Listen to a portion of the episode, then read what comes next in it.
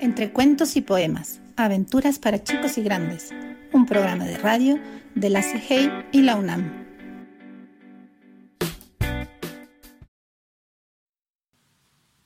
Isela, la bruja cibernauta, de Pavel Brito.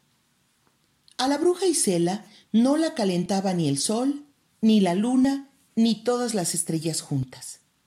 Acababa de cumplir 15 años y se había dado cuenta que a los niños ya no les asustaba la brujería.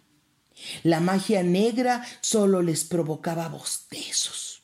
Los maleficios solo les hacían cosquillas. Había probado transformarlos en ranas, cuervos, ratones y cerditos, pero les parecía tan divertido que la bruja Isela terminaba convirtiéndolos otra vez en niños, con tal de no escuchar sus despreciables risas. Tampoco funcionaban las invocaciones. Demonios, fantasmas, trolls, espíritus no les impresionaban, tanto como el muñeco de peluche gigante. Qué bonitos cuernos tiene ese señor. Qué chistoso un hombre pescado. Miren, una sábana con ojos, comentaban los niños al ver sus hechizos. Pobre bruja Isela. Se sentía tan deprimida que sobre su cabeza flotaba una nubecilla negra hinchada de rayos y truenos. Suspiraba apoyando la cabeza en el balcón de su ventana, recordando los tiempos en los que la gente le tenía tanto miedo que la perseguían para quemarla en leña verde. Añoraba irse de parranda con sus amigas durante la noche de brujas y tocar a las puertas de los provincianos pidiéndoles dulce o truco. Extrañaba encantar princesas y convertir príncipes en sapos. Ah, ¿qué sería de los cuentos de hadas si nosotras las brujas? refunfuñaba y entre suspiro y suspiro, su bola de cristal, que es algo así como el teléfono celular de las brujas, comenzó a parpadear y a echar humo. En su interior apareció la imagen de su prima Horrorina. Y Cela y Horrorina se saludaron con carcajeos brujiles, como dos gallinas culecas. Malos días, prima Isela. Hace muchas verrugas que no te veía. Te noto algo apachurrada. Ay, primo Rorina, si tú supieras. Cuéntame, cuéntame, respondió Rorina muy interesada. Y así, la bruja deprimida le contó su desgracia. El hablar de su tristeza la hizo soltar gruesas lágrimas de ácido sulfúrico que dejaron el piso como coladera. Cuando su primo Rorina terminó de escuchar, no pudo más que reírse. Ay, primita, lo que tienes que hacer es modernizarte, averiguar a qué le tienen miedo los niños de hoy. A mí me pasaba lo mismo que a ti, hasta que entré en el mundo de la tecnología. Ahora asusto a los niños hechizando sus computadoras. Maldigo sus mensajes de texto y les hago la vida imposible. Como mi programa de televisión por internet. actualízate, primita, actualízate. Oh, espera, tengo que irme. Está entrando otra llamada. Luego seguimos platicando. La bola de cristal se apagó. A la bruja Isela no le parecieron tan disparatadas las palabras de Horrorina. Además, si alguien sabía de brujería, era precisamente ella. Mil años no los tiene cualquier bruja. Esa misma tarde, Isela se compró una computadora con internet y un manual de computadora grueso, grueso como un ladrillo. Observó el ratón de cerca como si fuera un bicho raro. No sabía cómo conectarlo. Repasó el manual una y otra vez, de la primera a la última página. ¡Ay! No entiendo. concluyó, y al grito de Shasim Shasum, hizo funcionar la computadora. Bueno, no tenía la apariencia de una computadora común y corriente. En vez de cables, le brotaban tentáculos. El ratón para mover el cursor en la pantalla tenía dientes y pelo, y la pantalla era un ojo gigante, en donde de pronto aparecían imágenes. El teclado tenía patitas de insecto, y cada vez que Isela se descuidaba, este se bajaba del escritorio y se ponía a caminar por las paredes. Sin embargo, la bruja se sentía más cómoda con este modelo. Se sentó en una silla, apareció un tazón de botanas de queso con su varita mágica y comenzó a navegar por Internet, dispuesta a darles un buen susto a los niños que habían dejado de temerle en la vida real. Hacía tiempo que la bruja Isela no tenía una tarde tan productiva. Entró a las computadoras de una juguetería e hizo caminar a todas las muñecas. La tienda se quedó vacía en cuestión de segundos. Luego se metió en la casa de los niños. A unos les convirtió en arañas sus correos electrónicos, a otros les hizo sangrar sus pantallas algunos más los encerró en un castillo virtual plagado de bichos cuadriculados, sacados de videojuegos violentos. Definitivamente había sido una buena idea convertirse en una bruja cibernauta. Lo que Isela no sabía es que los niños de la era de la tecnología no se asustaban dos veces con los mismos trucos. No. En la semana siguiente, la bruja Isela tuvo que exprimir su imaginación para conseguir asustarlos. Su dotación de fantasmas y monstruos pronto quedó distribuida en las computadoras de toda la ciudad. Su libro de hechizos poco a poco se quedaba sin páginas, hasta que un buen día la gente se cansó de ella. Había una nueva página web que recién se había convertido en la sensación labrujalaura.com. La bruja Laura era más gruñona, temible, fea y mala que Isela. Ay, brujita, me gustan mucho tus trucos, pero la bruja Laura los supera mucho. Era lo que más o menos escuchaba de los niños que estaban embobados con la nueva página de Internet.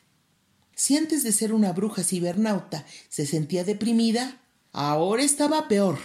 Se sentó frente a su bola de cristal dispuesta a reclamarle a su prima Horrorina. La llamó por su nombre y al instante apareció dentro de la bola.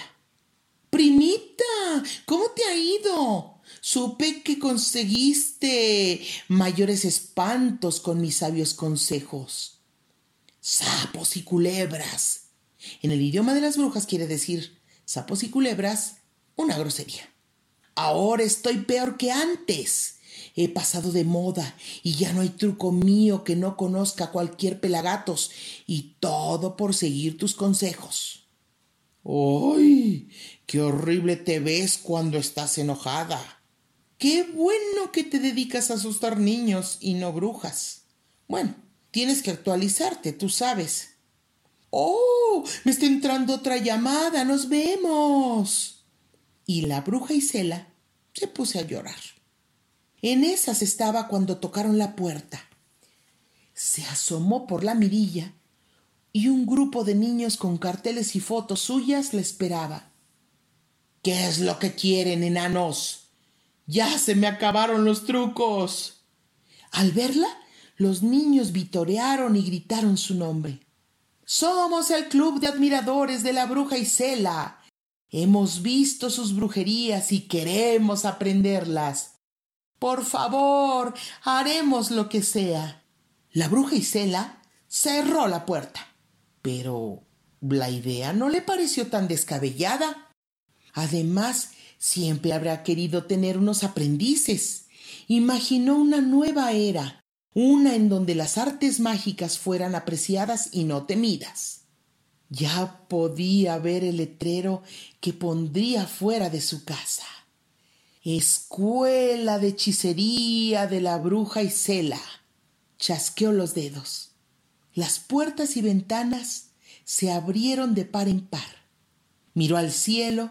La tarde era horrible. Los alumnos estaban ansiosos. El caldero mágico burbujeaba en el fuego.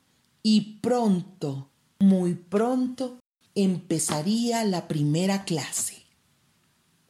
Voz Alejandra Ostoa Pontigo.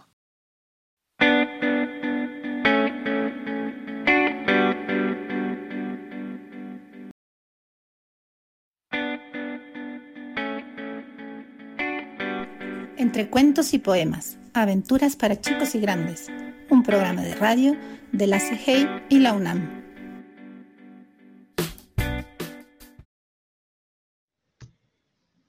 Torneo de fútbol en brujería. Autor Jean-Jacques Bacher y Christopher Bess. Señoras y señores, hoy en el país de brujería se celebra el gran torneo internacional de fútbol. Para participar en esta competición hay que ser brujo diplomado. Y para ser brujo diplomado hay que saber hacer hechizos, buenos y malos, y tener permiso de conducir escobas. En el torneo participan cinco equipos. Los brujos colpeaduro, los brujos comilones, los brujos pinzapanes, los brujos babosos y los brujos burlones. Pero espera, ¿qué veo? Otro equipo entra en lisa, un equipo con el que no se contaba, el equipo de las brujas del escobón. Todos los brujos gritan, ni hablar, ustedes no juegan, ustedes no tenéis diploma. Pero las brujas se burlan. Pues claro que sí, claro que sí y convierten el balón en un melón y el silbato del árbitro en chupete. Los brujos refunfuñan. Está bien, de acuerdo, pueden jugar, pero cuidado. Está prohibido hacer pases de magia durante los partidos. El torneo puede comenzar. El árbitro es el señor Penaltic. Es un brujo vestido de negro que penaliza a todos los que hacen trampa, grita, cuidado, al que ponga una zancadilla, lo convierto en sapo. Las brujas del escobón están en plena forma. Derrotan a los brujos comilones y a los brujos pinzapanes. Los brujos golpeaduros también son muy fuertes. Eliminan a los brujos babosos y a los brujos burlones. Pero bueno, señoras y señores, qué sorpresa. En la final de este torneo, los brujos golpeaduros se van a enfrentar con las brujas del escobón. ¿Quién ganará la copa de plata de brujería? Pero, ¿qué es lo que pasa? Los brujos golpeaduros no entran en el terreno de juego. Dicen, no queremos jugar contra brujas. El fútbol es un deporte de brujos. Las brujas del escobón responden, con que sí, ¿eh? Lo que pasa es que tienen miedo, anda, y que os urzan. En las tribunas los espectadores gritan, ¡Eh, oh, eh, oh, eh, oh, eh, oh, los brujos a paseo! ¡Eh, oh, eh, oh, eh, oh, eh, oh, eh, los brujos a paseo! El árbitro, el señor Penaltic, declara, como los brujos golpeaduro no jueguen, los convierto en caracoles. Los brujos golpeaduro gritan, no, no, eso no, preferimos jugar. Y por fin la final puede comenzar. Pero qué partido, señoras y señores. Cuando los brujos golpeaduro marcan un gol, las brujas del escobón también marcan otro.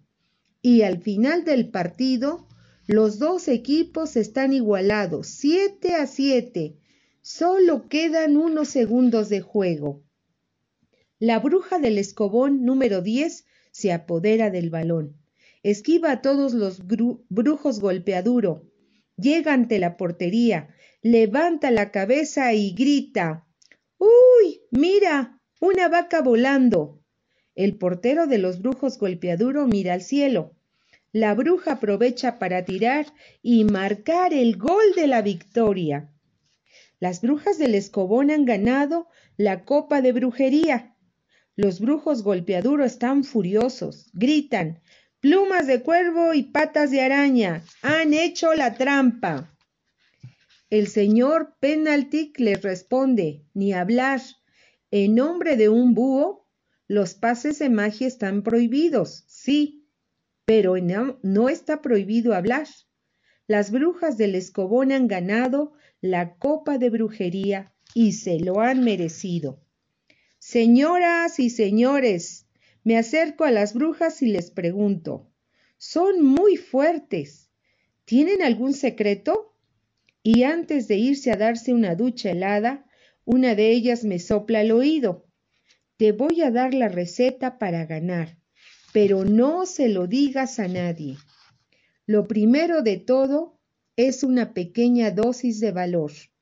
Después tienes que añadir una chispa de maña y un grano de rapidez.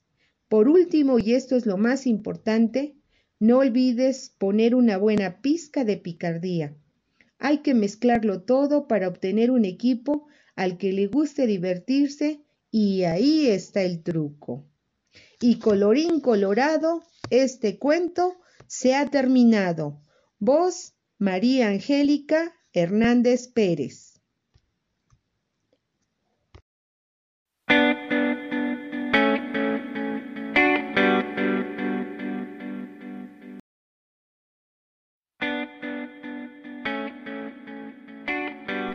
Entre cuentos y poemas, aventuras para chicos y grandes, un programa de radio de la CIGEI y la UNAM. La bruja buenuja de Eva María Rodríguez. Había una vez una bruja muy buena, por eso la llamaban la bruja buenuja. La bruja buenuja era tan buena que solo le salían bien los hechizos que no hacían daño, porque los que servían para estropear cosas o dañar a alguien, esos le salían siempre al revés. Eres un desastre, brujita, le decía la directora de la escuela de brujería. Si no aprendes a hacer bien los hechizos, tendré que echarte. La bruja buenuja se esforzaba en hacer bien los hechizos malos, pero no había manera. Una vez a la bruja buenuja le dijeron que tenía que desplumar a un gorrión, pero en vez de eso lo convirtió en un hermoso cisne. En otra ocasión, la bruja buenuja tenía que derribar una casita, pero lo que consiguió fue convertirla en un gran castillo. La directora fue a expulsarle el día que recibió una carta. Era de la Asociación de Brujas. En la carta le decían que su escuela había sido seleccionada para la gran competición anual de magia, en la que participaban brujas, brujos, hechiceros, hechiceras, magos, magas y cualquiera que pudiera hacer magia. La gran bola mágica había seleccionado a los participantes. Oh, no, dijo la directora de la escuela de magia. La bruja buenuja tiene que participar. No había tiempo que perder. Había que conseguir que la bruja buenuja hiciera bien los hechizos. El día llegó, y la bruja buenuja no había conseguido hacer maldades. La directora se había resignado ya a hacer el ridículo, y con eso en mente le dijo a la niña Bruja buenuja, sé tú misma. Yo ya no puedo hacer más por ti. Gracias, señora directora. Estará orgullosa de mí. La directora pensó que ya era demasiado tarde para eso, pero no le dijo nada. No merecía la pena desanimarla. La bruja buenuja disfrutó como nunca antes había hecho. Hizo crecer hermosos jardines llenos de flores, mariposas y pajaritos. Elevó hermosas fuentes de agua. Jugó con la luz del arco iris e hizo cantar a los árboles como si fueran ángeles. Convirtió la lluvia en chocolate y la hierba en algodón de azúcar. Tras fascinar y sorprender a todos, la bruja buenuja ganó el campeonato. La directora la felicitó y le prometió que nunca más la obligaría a hacer cosas que ella no deseara. Tú tienes la bondad y la belleza en el corazón. Que nunca nadie te haga olvidar eso, pequeña. Voz, Alexis Alfonso Zamora Ostoa.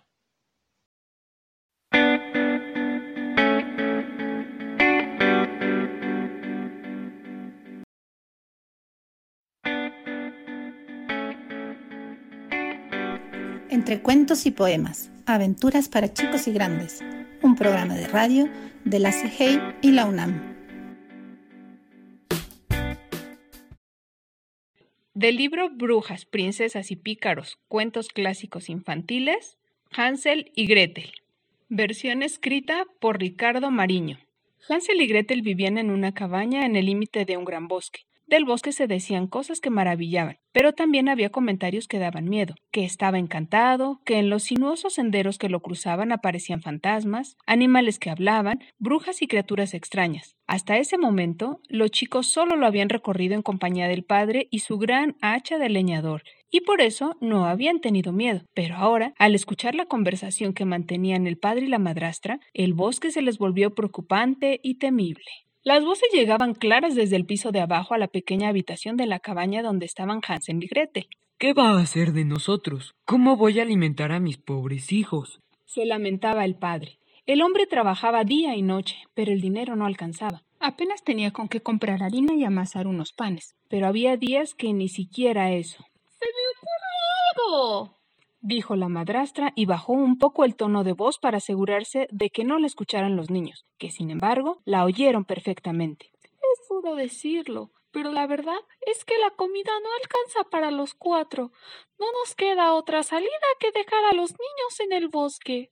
No puedo abandonarlos, y menos en el bosque. Se dice que en el bosque hay fantasmas y brujas. ¿Estás bien? Entonces nos vamos a morir de hambre los cuatro, incluyendo a tus preciosos hijos. En el bosque, por lo menos es posible que alguien se apiade de ellos y les dé algo de comer. Y los fantasmas y las brujas no existen. Lo sabe todo el mundo. Tanto le insistió la mujer que el hombre terminó cediendo. En la pieza de los chicos, el silencio del hombre hizo llorar a Gretel. La nena se sentó en la cama y con la manga de la remera se enjugó las lágrimas. Nos van a dejar en el bosque, le dijo a su hermano. Hansel se sentó a su lado y le pasó el brazo por encima de los hombros consolándola. Tengo una idea que nos puede salvar. Al amanecer, antes de que subiera el sol, vino la madrastra y los despertó. ¡Arriba, perezosos! Tenemos que ir al bosque a buscar leña. Los chicos salieron al patio a lavarse la cara y la madrastra parada en la puerta los apuró. ¡Vamos! Aquí tienen algo para comer. Les advierto, no coman antes de la hora del almuerzo porque no van a tener nada más. A poco de iniciar la larga caminata por el bosque, al padre le extrañó la actitud de Hansel, que muy seguido se detenía para mirar hacia la casa una y otra vez. ¿Qué estás mirando, hijo? Vamos, no te quedes retrasado. Más rápido. Es que estoy mirando a mi gatito blanco que está sobre el tejado y quiere decirme adiós. Ese no es tu gatito. Es el sol de la mañana que ilumina la chimenea. Sin embargo, Hansel no estaba mirando a su gatito ni el sol de la mañana. Se detenía para echar migas en el camino y lo había hecho desde que salieron de la cabaña. Su plan era esperar a que cuando él y su hermana fueran abandonados en el bosque, las migas de pan sirvieran para encontrar el camino a casa. A medida que caminaban, la vegetación se iba volviendo cada vez más espesa y cerrada, los árboles más altos, con flores y frutos enormes y coloridos. Cuando llegaron a lo más profundo del bosque, donde los árboles eran tan altos y tupidos que ni siquiera llegaba la luz del sol, el padre se detuvo. Ahora recojan unas ramas, hijos. Vamos a encender una hoguera para que no sientan frío. Hansel y Gretel juntaron la leña y formaron un montoncito. Cuando lo encendieron y las llamas tuvieron cierta altura, habló la madrastra. Quédense junto al fuego mientras nosotros vamos por el bosque a cortar leña. Cuando terminemos, volveremos a buscarlos. Hansel y Gretel se sentaron junto al fuego y cuando llegó el mediodía comieron cada uno su pedacito de pan. Creían escuchar los golpes del hacha de su padre, pero no era el hacha lo que sonaba, sino una gruesa rama que el viento agitaba contra un árbol seco. Después de estar largo tiempo sin moverse, como los ojos se les cerraban de cansancio, se durmieron profundamente. Cuando se despertaron ya era de noche. ¿Y ahora cómo volvemos? Tranquila, esperemos a que salga la luna, entonces podremos ver las migas de pan y encontrar el camino hacia casa. Pero cuando salió la luna y se pusieron en marcha, no encontraron las migas, se las habían comido los pájaros. No te preocupes, dijo Hansel intentando mostrarse seguro, aunque en realidad estaba tan asustado como su hermana. Ya vamos a encontrar el camino. No lo encontraron. Muchos lectores dejan el relato en este punto porque lo que sigue asusta de verdad, pero otros, como Hansel y Gretel, se animan a seguir buscando una salida. Caminaron toda la noche y aún todo el día siguiente sin poder salir del bosque. Hacía un calor sofocante y de vez en cuando escuchaban murmullos extraños entre las plantas. Al caer el sol del segundo día, estaban tan cansados y hambrientos que se echaron bajo un árbol y se durmieron. Hacia el mediodía del tercer día, vieron un hermoso pajarito, blanco como la nieve, posado en una rama. Su canto era tan hermoso que se pararon a escucharlo. Cuando el pájaro terminó su canto, agitó las alas y voló hacia ellos. Los niños lo siguieron y de repente llegaron a una casita. El pajarito se posó en el techo, y cuando ellos se aproximaron vieron que la casa no estaba hecha de madera, sino de golosinas. Las paredes eran de torta y galletitas pegadas con dulce de leche. El techo era de chocolate, y las ventanas tenían láminas de caramelo cristalizado en lugar de vidrios. Los chicos gritaron de alegría y se pusieron a arrancar pedazos de la casita para comérselos. Hansel le dio un buen bocado a la pared, mientras Gretel arrancó un pedacito de ventana y empezó a comérselo con voracidad. Al cabo de cinco minutos, las paredes de la casa estaban llenas de marcas de dientes. Hansel le estaba convidando un pedazo de chocolate a su hermana cuando lo sobresaltó una voz. Una mujer viejísima, llena de arrugas y apoyada en un bastón, había abierto la puerta de la casita y los miraba sonriendo. Tal fue el susto de Hansel y Gretel que dejaron caer lo que tenían en las manos. ¡Qué hermosos niños! ¡Qué lindos y apetitosos! Eh, quiero decir, qué adorables. ¿Cómo es que andan solos por el bosque? ¿No saben que está embrujado? Entren, entren. No tengan miedo y quédense en mi casita, que aquí estarán a salvo de los fantasmas, de las brujas malas y de todo eso. Hansel y Gretel se miraron. Desconfiaban de la anciana, pero era verdad que no iban a durar mucho más caminando solos por el bosque. Se dejaron llevar por la anciana, que los tomó de las manos y los introdujo en la casita donde les sirvió leche, masitas y tortas. Después de comer, los llevó a una habitación donde había dos camas cómodas y mullidas. Los chicos se echaron en ellas y se durmieron creyendo estar a salvo de todos los peligros. Sin embargo, la anciana era una bruja y su plan era comérselos, como en los cuentos de hadas. Los niños eran su fuente principal de alimentación, y cuando lograba atrapar a uno, para ella era un día de fiesta. La bruja largó una carcajada larga y maléfica, de esas que largan las brujas, pero Hansel y Gretel estaban tan cansados y dormían tan profundamente que no escucharon nada. Muy temprano por la mañana, la bruja se levantó, y al ver que los chicos dormían profundamente, murmuró ¡Oh, qué rico bocado será este! Se acercó entonces a Hansel y tomándolo con su mano llena de verrugas, lo arrastró a un corral con rejas y lo encerró. Hansel gritó y golpeó la puerta del corral con todas sus fuerzas, pero no sirvió de nada. Después, la bruja fue a despertar a Gretel. ¡Arriba, perezosa! Quiero que vayas a buscar agua y que cocines algo rico para tu hermano. Está en el corral y debe engordar. Cuando esté bien gordo, me lo voy a comer. Gretel se puso a llorar amargamente, pero tuvo que hacer lo que la malvada bruja le exigía. A partir de entonces se preparaban los mejores platos para Hansel, mientras Gretel solo recibía las obras. Cada mañana la vieja iba al corral y llamaba Hansel, muéstrame tu dedito. Quiero comprobar si estás gordito. Hansel le pasaba un huesito de pollo a través de la reja y la bruja, que tenía los ojos rojos y era casi ciega, creía que era el dedo de Hansel y se asombraba de que el niño no engordara. De todos modos, después de cuatro semanas, la bruja no quiso esperar más. ¡Eh, Gretel! ¡Rápido! ¡Trae agua! Gordo, flaco, mañana voy a cocinar a Hansel. Gretel se puso a llorar, pero eso enojó más a la vieja. Llorar no sirve de nada. Ya encendí el fuego del horno. Primero vamos a hacer el pan, que ya tengo la masa lista. Y empujando a la pobre Gretel hacia el horno, agregó Para saber si está bien caliente, te tenés que meter adentro. La bruja quería que Gretel se metiera en el horno para cocinarla a ella también, pero Gretel era astuta y se dio cuenta de lo que pasaba. La niña miró a la bruja con ojos inocentes y dijo ¿Cómo hago para entrar en el horno? La entrada es demasiado angosta. Pero qué boba. La entrada es enorme. Si hasta yo puedo pasar. La bruja metió la cabeza adentro del horno para demostrar que la puerta era suficientemente grande y fue entonces cuando Gretel aprovechó y le dio un empujón que la lanzó adentro del horno. Cerró la puerta y salió corriendo. La bruja soltó un grito horrible y después se deshizo en un humo verde y nauseabundo que salió por la chimenea, se elevó unos metros y se disipó con el viento. Gretel corrió en busca de su hermano. Hansel, estamos salvados. La bruja ha muerto. El joven salió de un salto como un pájaro al que se le abre la jaula. Los dos se abrazaron, gritaron y bailaron de alegría. Luego, como no tenían ya nada que temer, entraron a la casa de la bruja. En todos los rincones había cofres llenos de perlas y de piedras preciosas. Llevemos eso a casa. Con toda esta riqueza, nuestra familia no pasará más hambre y no querrán abandonarnos en el bosque. ¡Somos ricos! Ahora tenemos que irnos y salir del bosque encantado. Después de caminar un tiempo por el bosque, se dieron cuenta de que el paisaje se les hacía cada vez más familiar, hasta que de pronto vieron a lo lejos la casa de su padre. Echaron a correr y entraron a la cabaña eufóricos. Saltaron al cuello del padre, que no había tenido un solo momento de alegría desde que había abandonado a los niños en el bosque. La madrastra había muerto. Gretel sacudió su delantal desparramando perlas y piedras preciosas por el suelo, mientras Hansel sacaba puñados y puñados de los bolsillos. No volveremos a pasar hambre. Se acabaron las preocupaciones. Vinimos a traerte todas estas riquezas. gritó Hansel, pero enmudeció de pronto al ver que apenas tocaban el suelo, las piedras desaparecían como por encanto. Eso no tiene importancia, hijos. Trabajaremos más, nos arreglaremos como sea, pero viviremos juntos y felices y colorín colorado, este cuento se ha terminado.